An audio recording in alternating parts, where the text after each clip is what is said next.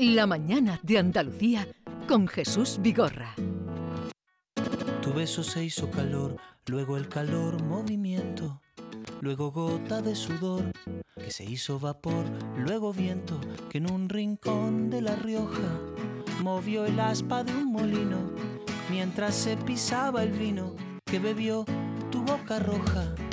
Tu boca roja en la mía, la copa que gira en mi mano y mientras el vino caía, supe que de algún lejano rincón de otra galaxia, el amor que me darías, transformado volvería un día a darte las gracias. Cada uno da lo que recibe, luego recibe lo que da. Nada es más simple, no hay otra norma se pierde, todo se transforma. Todo se transforma.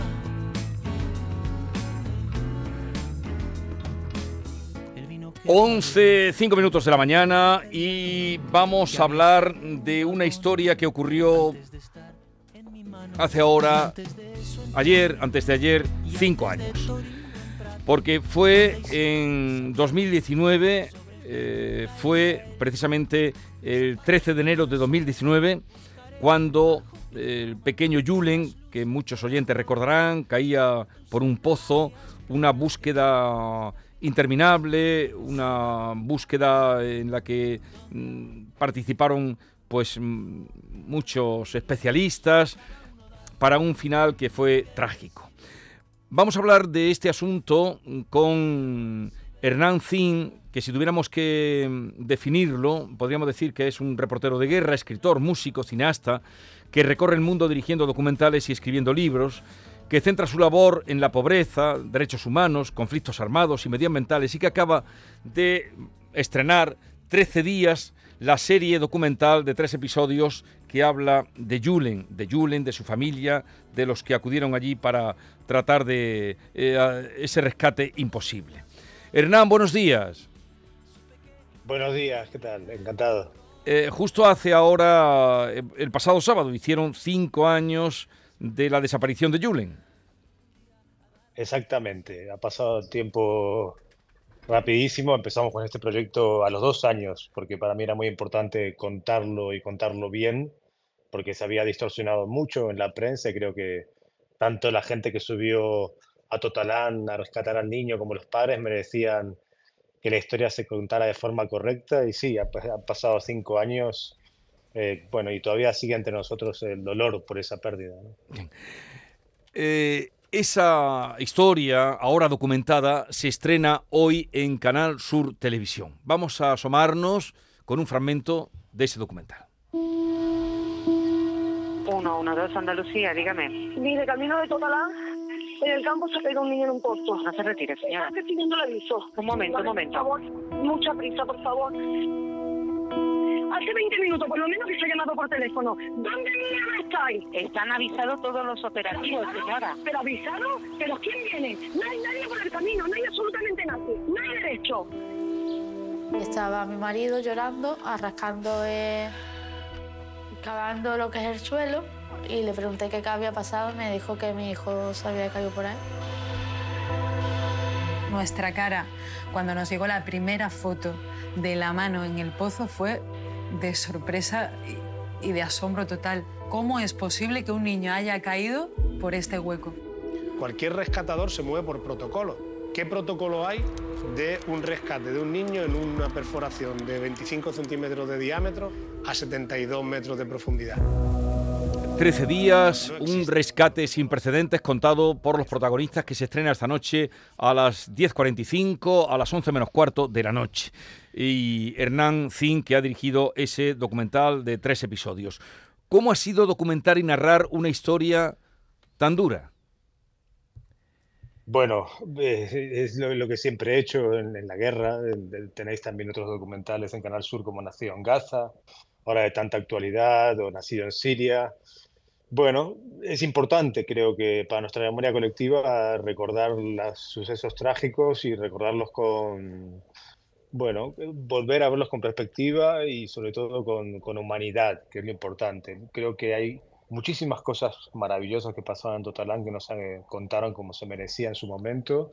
Y por una parte estaba el dolor de los padres, pero también esas cientos y cientos de personas que fueron desde todo Andalucía, desde toda Europa, a tratar de salvar a un niño, lo cual le muestra lo mejor de la condición humana. Así que fue un rodaje con, sin sabor, con un sabor agridulce. ¿no? Cuando ocurrieron los hechos, que ya digo, se cumplen cinco años, ahora se cumplieron el pasado sábado, 13 de enero, Ah. eh, ¿dónde te encontrabas? Yo estaba fuera rodando, ¿Y cómo- pero, pero se- se- la noticia salió en todo el mundo. Sí, ¿no? sí, sí, la noticia fue- Times. Mm. Por eso, digamos, estaba fuera y la, la- la leía y, y me, me sorprendía mucho la, la repercusión y también la solidaridad de todo el mundo con, con ese niño. ¿no? Pero esa historia entonces ya te llamó la atención, fue un encargo después, eh, ¿cómo llegas tú a hacerte eh, con esa historia?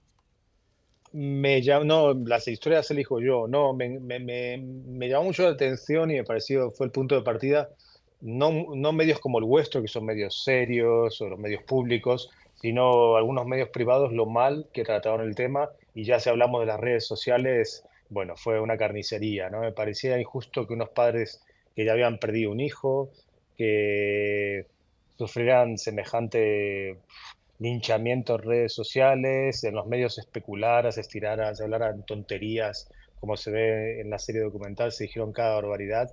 Me parecía, bueno, que hay que tener mucha prudencia, hay que tener siempre en consideración a las víctimas cuando se trata de un tema de este, de esta magnitud y que no todo vale en pos de, del espectáculo de las noticias, ¿no? Que hay que tratarlas con seriedad. Canal Sur hizo un grandísimo trabajo, pero hubo medios que, que bueno, daban mucha pena y ahí me cabré y dije, esto hay que contarlo bien. Esto hay que contarlo bien.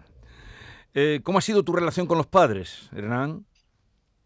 Excelente. Eh, confiaron en mí, eh, no tengo más que gratitud, admiración por ellos. Han tenido una niña, hay que tener mucho valor en la vida para después de perder dos hijos tener un tercero. Eh, son gente con una resiliencia y una capacidad de superación enorme, gente de un origen humilde pero luchadora y fue una relación muy cordial. Lo primero que hicimos cuando terminamos la serie fue ir a mostrársela y les gustó, que para mí es lo más importante. Le, Hernán. le pregunta Norma, Hernán. Hernán, ¿dónde está? Es un tema muy duro que puede lastimar mm, no solamente a los padres, a, a todo, a todo aquel que lo vea. ¿Dónde, dónde está ese límite entre abrir y cerrar una herida? Está, te cuento, encantado de saludarte. Hola. Mira, yo he hecho documentales sobre mujeres violadas en la guerra, sobre niños en Gaza, sobre niños en, en Siria. Eh, lo importante es siempre que sea su voz. Nosotros como directores, como equipo, esto ha sido un gran equipo el que ha estado atrás, era amplificar la voz. Entonces ahí no hay ningún problema, es lo que ellos quieran contar. Y en ese sentido, yo nunca pregunto cuando hago entrevistas a gente que ha sufrido tanto, sea en Congo, en Somalia, en Afganistán, en, bueno, en Sudán, lo que digo es cuéntame lo que quieras, ¿no? Y en ese sentido es muy honesta la narración, es contar lo que ellos querían contar. Al mismo tiempo, no es un documental tan duro porque pasó de todo en esa montaña. Parecía que todo jugaba en contra, se rompía todo el tiempo. En realidad es un thriller humanitario y hay tan, ves tanta gente de a pie, gente que abría sus tiendas en Málaga y que, y, y que decía, coge lo que quieras a, a, la Guardia Civil, a los bomberos, bomberos que iban de todos lados, gente que se movilizaba de Sevilla, de Granada. También te, te, te agarra ese subidón de decir, qué bien la condición humana cuando cooperamos, que es nuestra mayor poder como, como especie, qué, qué bien que funcionamos, ¿no? Cuando Sí. todo el tiempo estamos en la vida normal enfrentados, refunfuñando, quejándonos, cuando nos ponemos de acuerdo por una meta que sale lo mejor de nosotros. Así que eso también está en la serie, no es Ujú. una serie tan dura en ese sentido. Lo vais a ver, porque hay mucha gente que admirable, empezando por los padres, pero por todo lo operativo que se montó, con sus defectos, por supuesto, porque era una cosa sin precedentes, Mm. esa tierra imposible de excavar, pero es una serie que también te levanta el ánimo y dices, wow, qué bien cuando sumamos fuerzas. Hoy se pasan los dos primeros capítulos a las 11 menos cuarto de la noche en Canal Sur Televisión. 13 días, ese es el título, por cierto, que lleva ya eh, unos días en Netflix, donde ha sido también uno de los documentales eh, más vistos de los contenidos de, de Netflix. Eh, o sea que de- debe estar el trabajo bien hecho como para que eh, llame la atención de un caso que se contó y que se vivió casi, se, se retransmitió en directo. Ahora, ahora. Aparte de todas esas especulaciones y todas esas mm, tonterías, como decía Hernán, y exageraciones que se dijeron en su momento. ¿Cuál es, Hernán? Sí, Ah, con- perdón. No, no, os escucho, No, encantado. ¿cu- ¿cuáles, ¿Cuáles son los momentos más emocionantes? Para estar preparado, digo, porque yo tengo el corazón encogido, aunque tú mantengas que, sabes, que se ha tocado con delicadeza. Eh, no, no, no, a ver, no te puedo hacer ningún spoiler y te aseguro que no, que es una serie tratada con mucha, con mucha elegancia, como todos los trabajos que he hecho, tengo más de 40 series y documentales siempre de víctimas de guerra, de víctimas de conflictos o de víctimas de tragedias. Y no, hemos puesto el énfasis en lo positivo, en que la gente se sumó para, para buscar fuerzas y que crearon, inventaron ahí en Málaga los bomberos, toda clase de artilugios. Para mí lo más emocionante es el final, cuando después de 13 días eh, esas cientos de personas, eh, bueno, tienen que tirar la toalla después de haber creído y luchado y haber tratado de hacer lo imposible, sobre todo los padres. Pero es un final, como digo, agridulce, porque también hay que sacarse el sombrero por lo que hicieron gente con un frío terrible en Totalán. Lo rodamos en la misma época que pasó, es con condiciones muy duras. Ujú. Bueno, lo dieron todo. Entonces, bueno, es, es duro, pero es, eh, también es positivo. Vea. Hernán, eh, porque en esta, en esta serie se, se desvelan algunos asuntos que no, que no trascendieron, no salieron a la luz, y, y si hay uno que no sé si a fecha de hoy hay una explicación científica clara y lógica, ese tapón que estaba encima del niño, ese tapón que se fraguó en cuestión de horas, un poco inexplicablemente.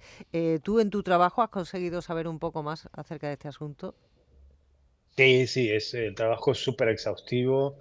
Hablan todos los protagonistas, eh, incluido, bueno, hay historias muy, muy curiosas como la del geólogo que se fue desde, desde Granada corriendo, que conocieron por casualidad. El tapón se forma porque cuando cae va arrastrando tierra Ujú. eh, al tratar de, de acogerse de, de las, de- con las manos, ¿no? Eh, bueno, fue todo muy desafortunado porque tuvo que levantar los brazos para poder entrar por un, por un lugar tan estrecho. Sí, está explicado de una forma exhaustiva todo. ¿Por qué Ujú. las máquinas se rompían? ¿Por qué no entraban por las carreteras? ¿Por qué, bueno, fallaban tantas cosas como fallaran? Porque es, el, el Totalán tiene la, la mala suerte y lo vais a ver cuando, cuando empieza, que empieza con un camaleón, la serie, no quiero decir más. Bueno, está en el tráiler, pero de que justo ese tierre, ese tier- esa tierra tiene una cuarcita y es, es impenetrable. Por eso hay tantos camaleones, por eso no crece nada.